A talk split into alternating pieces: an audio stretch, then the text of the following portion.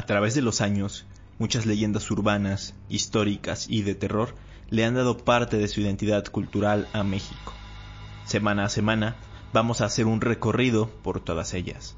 Esto es Leyenda Urbana MX con Ismael Méndez.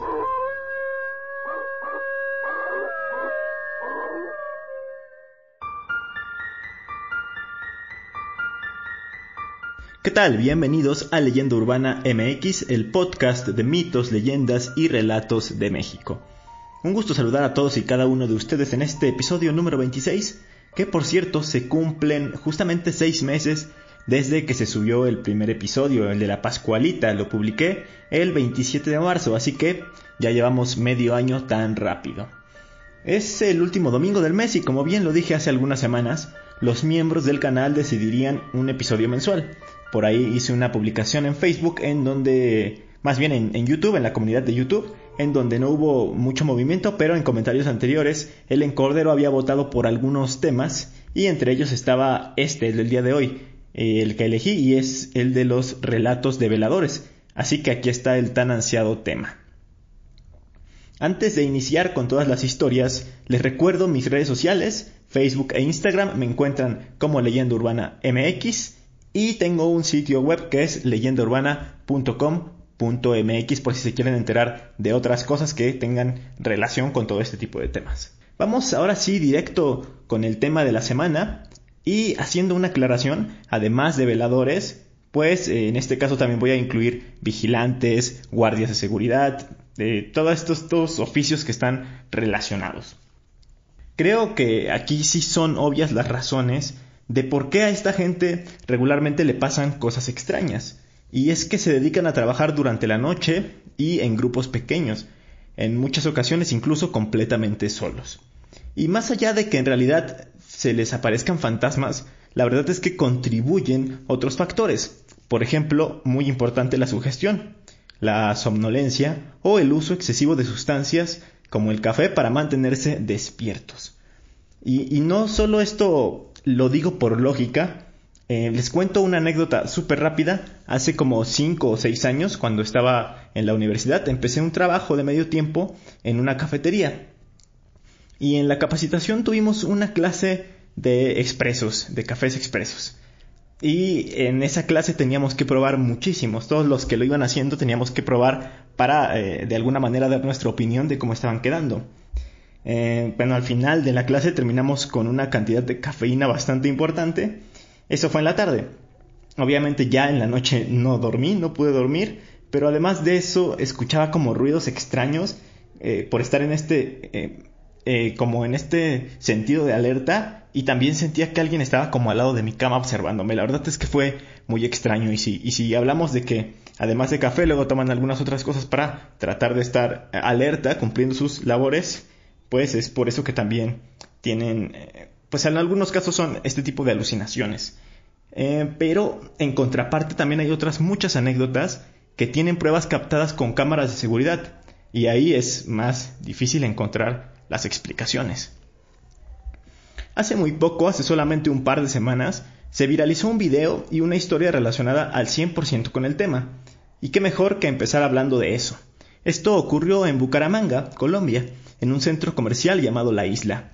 Ahí las cámaras de seguridad captaron a un guardia de seguridad, valga la redundancia, em, supuestamente hablando solo.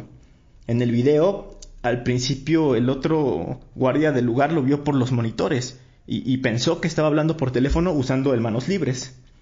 Pero después pasa algo que descarta por completo esta teoría, pues extiende el brazo y da el puño, como si estuviera saludando o despidiéndose de alguien. Pero en la grabación solo está el guardia y nadie más. Es entonces cuando este guardia le habla a su compañero por, por radio para preguntarle que con quién estaba hablando. Y le respondió, con don Joaquín. Estaba haciendo el aseo en las escaleras. Lo impresionante de esto es que don Joaquín había fallecido solo unas horas antes de que esto ocurriera. Entonces todo apunta a que el fantasma de ese hombre fue a visitar a su amigo del trabajo para así darle el último adiós. En el video se logra apreciar cómo se levanta asustado y se pone a ver a todos lados después de que le informan que, que no era posible que hablara con Joaquín por la razón ya mencionada. Muchos solo vieron el video y conocieron la historia, pero luego algunos medios fueron a entrevistar al guardia y en sus palabras él afirma que vio a Joaquín ya que ni siquiera se había enterado de que él había perdido la vida eh, debido a un cáncer de estómago. Incluso en otras entrevistas, sus superiores contaron más cosas. Ellos dicen que tuvieron que llevarlo incluso a hacer una valoración médica, esto para determinar su salud mental, pues decía que había hablado con un muerto. Pero tras hacerse las pruebas todo salió bien. El guardia no tiene ningún problema y de hecho ya se reincorporó a su trabajo regular en el centro comercial. ¿Qué les puedo decir? No suena descabellado el motivo, pues hay muchísimas historias que comparten elementos, es decir, hablan de fantasmas que se van a despedir de sus seres queridos y que se les aparecen en el momento en que fallecieron, en el que tuvieron un accidente, etc. Hay de hecho una leyenda originaria de Tasco Guerrero que se llama Ya llegué. La subí a mi canal de YouTube hace justamente 6 años, en septiembre de 2014. De hecho, se las voy a poner justo en este momento porque es cortita y además para que escuchen cómo es que narraba en ese entonces. Ahí va. Dos jóvenes estaban platicando en el corredor de la casa de uno de ellos, junto al patio, cuando pasa junto a ambos el hermano de uno de los chicos. Menea la cabeza en forma de saludo y grita, Ya llegué. Se encamina a su cuarto y cierra la puerta. Justo después sale su hermana. Pregunta a los muchachos, ¿y Luis? Ya se metió a su cuarto, contesta el hermano. Hoy no va a cenar. Qué raro. Debe venir cansado, murmura la muchacha. Esa era la rutina de Luis. Irse temprano a trabajar como policía preventivo y llegar cerca de las 10 de la noche. Cenaba y se iba a su recámara a ver la televisión o a escuchar la radio. Serían como las 12 de la noche cuando los perros empezaron a ladrar y de pronto se escuchó el motor de un auto que se detenía en el patio. El ruido les extrañó a todos los moradores de la casa, y cuando el taxista tocó el claxon ellos ya estaban en el corredor de la vivienda, somnolientos y abrigados. El conductor del taxi bajó de él y los miró a todos que, expectativos, esperaban que el extraño justificara su presencia. Al fin habló. No sé cómo decirles, pero vengo a darles una mala noticia. Y pues resulta que su hermano Luis tuvo un accidente y murió. Me mandan del servicio médico forense para que vayan los familiares a reconocer y a recoger el cuerpo. Todos se quedaron sorprendidos. Pero después de digerir las palabras, dijo la hermana, creo que hay una confusión. Luis está en su recámara. Ahorita lo llamo. Fue a su habitación. Tocó y no contestó nadie. Entró y vio que su hermano no estaba. No está, le dijo a su otro hermano. No puede ser. ¿A qué hora salió? Siguió hablando el taxista. Según tengo entendido, a eso de las diez de la noche Luis se cambiaba para venir a su casa, y la pistola se le cayó, disparándose y la bala le atravesó el pecho, muriendo instantáneamente. Hay un error. A esa hora llegó Luis aquí. Ha de haber ido a ver a su novia. Los dos hermanos se vistieron. Subieron al taxi que los llevaría al Hospital General donde se encuentra la morgue. Los muchachos venían rezando para que todo fuera un error o una pesadilla y se pasara pronto. Se presentaron como los familiares de Luis. Y el doctor encargado les dijo, Vayan a la morgue. Está a un costado del hospital. Es la primera puerta y ahí me esperan. Mientras voy a traer las llaves y acabar de llenar el certificado. Salieron, y al llegar a la puerta negra sintieron un frío raro. Empezaron a escuchar ruidos. Alguien estaba dentro. Se oía como si buscaran algo. Abrían y cerraban cajones. También había un sonido como de mover papeles. Tocaron y nadie contestó. Se oían pasos como de un ir y venir sin cesante. Pensaron que el doctor había entrado por otra puerta. Los ruidos eran claros y fuertes. El doctor llegó y abrió la puerta. La morgue solo era iluminada por unas veladoras ante una imagen sagrada. Encendió las luces. Los hermanos sintieron un fuerte escalofrío por todo su cuerpo y se miraron interrogativamente al ver que no existía otra puerta. Solo una ventana en lo alto que daba a la calle por sobre la puerta donde entraron. Y no había nada ni nadie más que un cadáver desnudo, con una herida amoratada en el pecho. La joven se sorprendió al comprobar que aquel cuerpo sin vida era el de su hermana Luz. ¿Ustedes ya vieron el video? Si es así, cuéntenme qué les pareció. ¿Creen que sea verdad? ¿O creen que sí los espíritus vayan a darle el último adiós a sus amigos y familiares? Háganme saber su opinión acerca de esta escalofriante, pero a la vez conmovedora historia. You should celebrate yourself every day, but some days you should celebrate with jewelry. Whether you want to commemorate an unforgettable moment or just bring some added sparkle to your collection, Blue Nile can offer you expert guidance and a wide assortment of jewelry of the highest quality at the best price. Go to BlueNile.com today and experience the ease and convenience of shopping Blue Nile, the original online jeweler since 1999. That's BlueNile.com. BlueNile.com.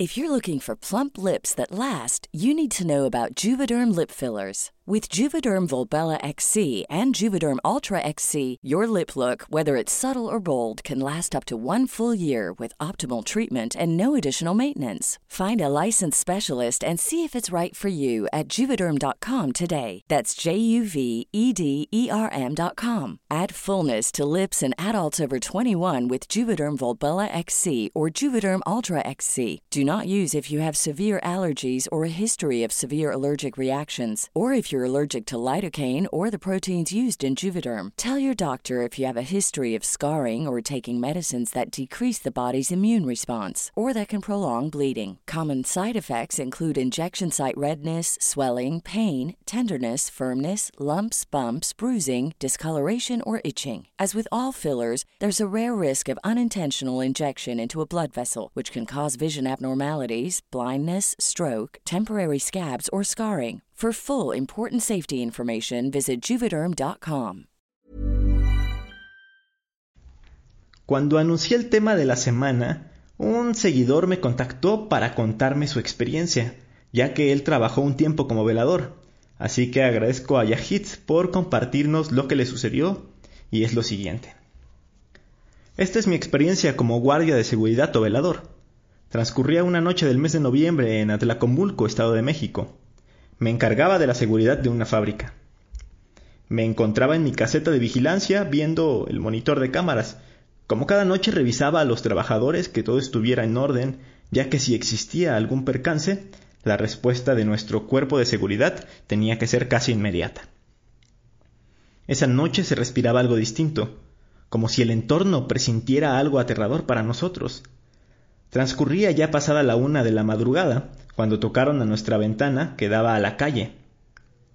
La vista era un poco nula, ya que los vidrios polarizados no dejaban ver bien nada hacia afuera, y menos en una noche sin luz. Cuando decido salir a asomarme a hacer presencia hacia la reja de la entrada principal, algo sacudió mi pecho, como un fuerte golpe, el cual al reaccionar con un quejido volteé hacia atrás.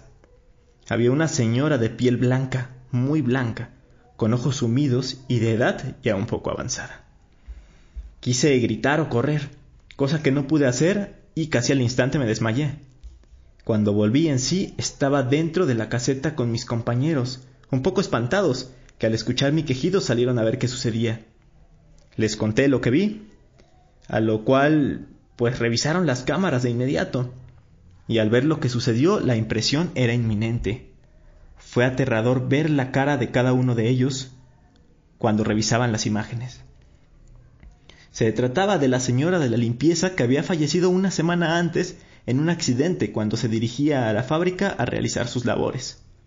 Poco a poco fuimos viendo diferentes apariciones de la señora que se llamaba Catalina. En diferentes rincones de la fábrica las cámaras captaban que se movían cosas solas, Se caían otras cosas sobre las diferentes áreas de trabajo, se cerraban y abrían solas las puertas de las oficinas. Siempre se dejaba ver el ente aterrador con mirada profunda. Fue hasta que las imágenes fueron mostradas a los ingenieros de la fábrica cuando se decidió hacer algo sobre ese caso paranormal. Lo más aterrador viene ahora.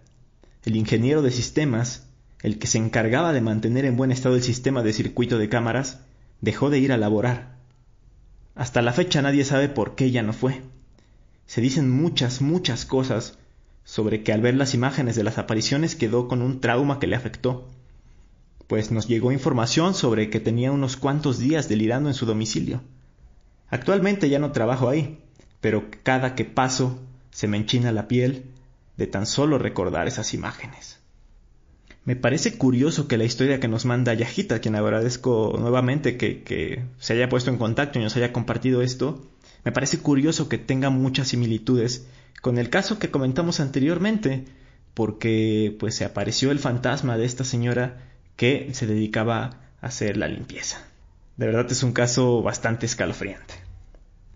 Vamos con la siguiente historia. Esta es algo conocida, pues en algún momento Dross habló de ella. Creo que no tiene ni un año que sucedió, y me refiero a la del velador de Saltillo. Este velador trabajaba en un supermercado ubicado en la capital de Coahuila. En este caso también existe material gráfico, pues el joven que se encontraba cuidando el lugar estaba transmitiendo en directo desde su smartphone, a través de Facebook Live. El video inicia con el velador diciendo que tiene miedo y que pone música, pues porque está aterrado. Empieza su caminata de la madrugada para revisar que todo esté bien. En ese momento comenta que escucha ruidos, así que decide grabar para que todos observen y le crean, pues por si llegara a pasar algo, quería tener la evidencia. Él cuenta en una entrevista que le hicieron en La Vanguardia que cuando le ofrecieron el turno de la noche, él ya sabía que había historias de sucesos paranormales en ese lugar, sobre todo de sus compañeros eh, veladores, de promotores, etc. Debido a la curiosidad que, que él sentía por ver si era verdad todo lo que contaban, aceptó el horario y, para su sorpresa, no llevaba ni un mes en el puesto y ya empezó a escuchar gritos, golpes y otras manifestaciones. Pero bueno, regresamos a lo que sucede en el video. Él va recorriendo el supermercado. Cuando llega al segundo piso pasa algo increíble. Enfoca la cámara hacia abajo, a la zona de cajas, y ve cómo uno de los carritos empieza a avanzar solo. Luego se acerca a un lugar donde se dice que nadie quiere entrar y comienza a describirlo. Es como una especie de bodega. Se ve que todo está abandonado, entra a un cuarto y de repente un maniquí empieza a avanzar hacia él y se cae, a lo que se pone a gritar del susto y del miedo. Pero aquí no acaba la cosa. Entra a otro cuarto y se encuentra a un muñeco de Santa Claus, que, según lo que dice en el video, mide alrededor de dos metros de altura. Este muñeco ya tenía su fama, pues según sus compañeros ya lo habían visto moverse. Entonces se acerca un poco y con una risa nerviosa le dice Hola, ¿cómo estás? Y en un par de segundos el Santa Claus se empieza a mover. Lo impresionante es que afirma que el muñeco no estaba conectado. Después se empieza a mover más rápido hasta que finalmente se cae por el movimiento tan vertiginoso. Después de eso se le puede percibir más asustado obviamente y dice vámonos de aquí y empieza a caminar apresuradamente por el pasillo. Ya saliendo sigue comentando que tiene mucho miedo que sus compañeros no se atreven a entrar ahí y que le han pasado más cosas como una vez que se le azotó una puerta. Como lo mencioné al principio, hizo la transmisión en Facebook y ahí llegaron muchísimos comentarios de los usuarios. El joven comenta que la mayoría eran positivos, pero hay muchos de ellos en los que otras personas aseguran que también han presenciado sucesos extraños en ese lugar. Con todos estos elementos podemos decir que se trata de un caso de poltergeist. Este es un fenómeno paranormal que engloba cualquier hecho perceptible de naturaleza violenta y diferente a las leyes físicas, producido por una entidad o energía imperceptible. De hecho, su nombre está en alemán y se traduce tal cual como fantasma ruidoso. Y si ustedes han visto videos de cosas que se mueven, se azotan, que hay aparatos que se prenden y apagan solos, todo eso se trata de un poltergeist. Incluso hay una película muy famosa llamada Sea Poltergeist. Se estrenó en 1982 y se dice que está maldita. Pues la gente del elenco terminó muy mal. Por ejemplo, la niña protagonista murió años después a la edad de tan solo 12 años por una enfermedad. Luego la actriz que interpretó a, a su hermana, a la hermana mayor, fue asesinada por su pareja. Y así pasó con otros miembros de la producción. Pero eso ya es otra historia. Vámonos ahora con otro caso que se hizo viral, curiosamente también por tener un video. Ahora es un velador de una escuela el que captó un suceso sumamente aterrador. Se trata de un hombre que documentó con su celular el momento preciso en el que una niña hace una aparición en, la escuela en la que trabaja. Resulta que pues el hombre se, se disponía a hacer su recorrido rutinario de la noche, como en todos los casos, donde pues va a buscar que todo está en orden, que no haya nada extraño. Sin embargo, mientras está caminando se percata que a lo lejos se escucha la risa de una niña.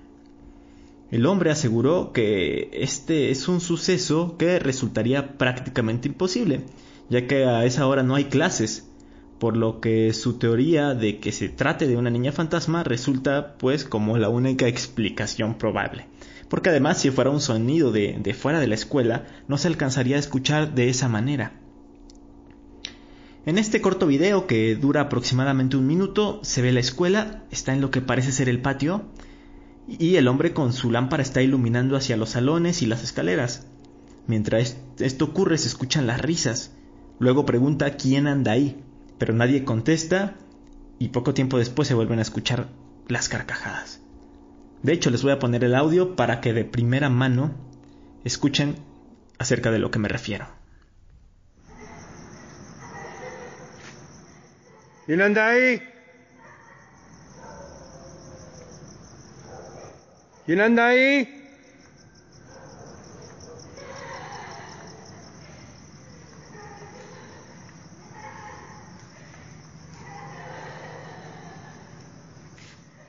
No mames, cabrón. La chingada. No mames, güey. La verdad es que sí suena bastante extraño, pero a mí lo que más me saca de onda es que la escuela se parece mucho a la secundaria a la que yo iba. El patio central, los salones, las escaleras, todo, todo, todo me recuerda a ella. Aunque encontré eh, que no encontré específicamente más bien en dónde se había grabado esto, pero una usuaria en Twitter eh, afirma que la escuela se encuentra en Vallejo y que hace 20 años era común escuchar la misma risa en el área donde se enfoca el video. Respecto al caso, pues si se han llegado a reportar muertes de alumnos en las escuelas. Si ocurrió algo de eso dentro de la institución, puede que sea el alma en pena de la niña. O también puede que pues sean reales las historias de todas las escuelas mexicanas y sea la niña genérica que se aparece en el baño. Si en centros comerciales, supermercados, fábricas y escuelas pasan estas cosas, imagínense lo que cuentan los veladores, pero de panteones. Muchos de ellos afirman que nunca en todos sus años de oficio han visto nada raro, pero hay otros que sí tienen historias. En el año 2013, un periódico de Yucatán llamado Novedades entrevistó a José Santiago Loría, quien es el velador del Panteón Municipal de Valladolid, y él cuenta estos relatos. Cuando empecé a trabajar en el cementerio, vi cruzar por el pasillo de la entrada principal a un hombre vestido de blanco. No le tomé importancia, pero cuando me di cuenta de que esta persona no salía, se me hizo extraño. Me acerqué a donde lo había visto y noté que era la lápida de don José María Iturralde. Y en eso empecé a sentir que me corría un airecito por todo el cuerpo, como escalofrío. No podía creer lo que me estaba pasando ya que no estaba sugestionado. Fue real. Otra anécdota fue que hace unos años vinieron los papás de unos niños fallecidos y fueron a visitarlos a sus lápidas del área de los infantes. Y fue cuando les llamó la atención que, siendo un día 31 de octubre y a las 8 de la noche, vieron a muchos niños jugando en el área. Estaban vestidos de blanco. Cabe mencionar que no se permite a los niños entrar al cementerio si no vienen acompañados de sus papás. Cuando los señores les preguntaron por sus padres, ellos no respondieron. Preocupados los señores salieron del panteón para averiguar dónde estaban los progenitores de los niños. y se llevaron la sorpresa de que afuera no había nadie y que tampoco había ningún vehículo. El caso fue que al regresar estas personas al cementerio ya no encontraron a los niños y una corriente fría los invadió y dijeron que podría tratarse de las ánimas de los niños que están enterrados en ese lugar. Luego, otro periódico, en este caso el Imparcial de Ciudad Obregón, Sonora, también entrevistó a un cuidador de panteón, a Rafael Romero, quien trabaja en el Panteón del Carmen. Él cuenta lo siguiente. He oído y he visto que han sacado botellas con cosas dentro. No sé si será alcohol o agua, pero sí cosas o imágenes amarradas con hilos dentro de la botella. Yo he visto esas cosas cuando el albañil está trabajando y lo saca. Estaban enterradas, han traído imágenes como de vampiros. He encontrado calaveras que traían unos niños marchando, un cráneo. Se las quité y las sepulté, y otras que me encuentro también las he sepultado. Por las noches, hombres, mujeres y de manera persistente una niña se ven pasear por entre las tumbas, pero a manera de fantasmas, en busca quizá de descansar en paz. Hay una capilla de una niña. Dicen que sale llorando. Mucha gente nos ha contado que la han visto. Yo no porque no me quedo en la noche. Se sabe que es ella porque ahí está la imagen de ella. Aquí enfrente también en esa capilla sale una mujer que se viene a la puerta, se pierde y se ve cuando viene otra vez. Ahorita hay dos veladores, son nuevos. Los anteriores duraron más de diez años, rondaban toda la noche. Los nuevos comentan que no pasan por ciertos rumbos por miedo. Dicen que también al interior sale un hombre, al lado del tinaco. Le ven el sombrero, por eso se cree que es un hombre. Sin duda las personas que trabajan en los panteones tienen muchas historias que contar. ¿Ustedes conocen a alguien que se dedique a eso? Y bueno, antes de acabar el episodio de hoy, vamos con las recomendaciones. Hubo una serie de terror de Televisa que se transmitió por allá del año 2007. Se llamaba 13 Miedos y tal cual eran 13 episodios con distintas historias de terror. Uno de los episodios se llama Bodega y empieza con el velador de una bodega quien está viendo un partido de fútbol en la televisión. De repente hay un apagón y este enciende una linterna. Después es atacado por unas criaturas extrañas. Al día siguiente, un hombre llega a buscar trabajo de velador ya que el anterior desapareció. Durante la noche de nuevo ocurre el apagón y el nuevo velador es atacado por las mismas criaturas. Pero se encierra en la oficina y mientras está hurgando las cosas de ahí, descubre el por qué las criaturas aparecen. No les cuento más para no hacerles spoilers. De hecho, esa serie una vez la encontré en oferta y la tengo con sus cuatro DVDs y todo. Eh, si no hubiera sido por eso, yo creo que no la hubiera visto antes, porque fue hasta ese momento que la compré, que la pude ver porque me llamó la atención la portada. Hay un documental que se llama El Velador, dirigido por Natalia Almada, en el que se muestra cómo es la vida de una persona que trabaja como velador en un cementerio. específicamente es un cementerio de Sinaloa, y debido a esto se enfoca muchísimo en mostrar las excentricidades de las tumbas que mandan a hacer los narcos. Ese documental lo pueden encontrar en YouTube dura menos de una hora, así que de verdad les recomiendo mucho que lo vean. Y por último, el canal de relatos de horror en YouTube tiene una serie completa en la que recopila distintas historias y varias experiencias de veladores. Espero que les haya gustado mucho el episodio de hoy. Estas fueron las historias y las referencias que les quería compartir este domingo. Así que pues cuéntenme en los comentarios qué les parecieron, también háganme saber sus experiencias. Si alguien más de los que me escuchan es velador, pues también me gustaría que me, me, hicieran llegar lo que les ha pasado y probablemente podríamos ampliar este episodio con más y más cosas. Por lo pronto les recuerdo que ustedes y yo tenemos una cita el próximo domingo aquí en Leyenda Urbana MX. Mi nombre es Ismael Méndez y hasta la próxima.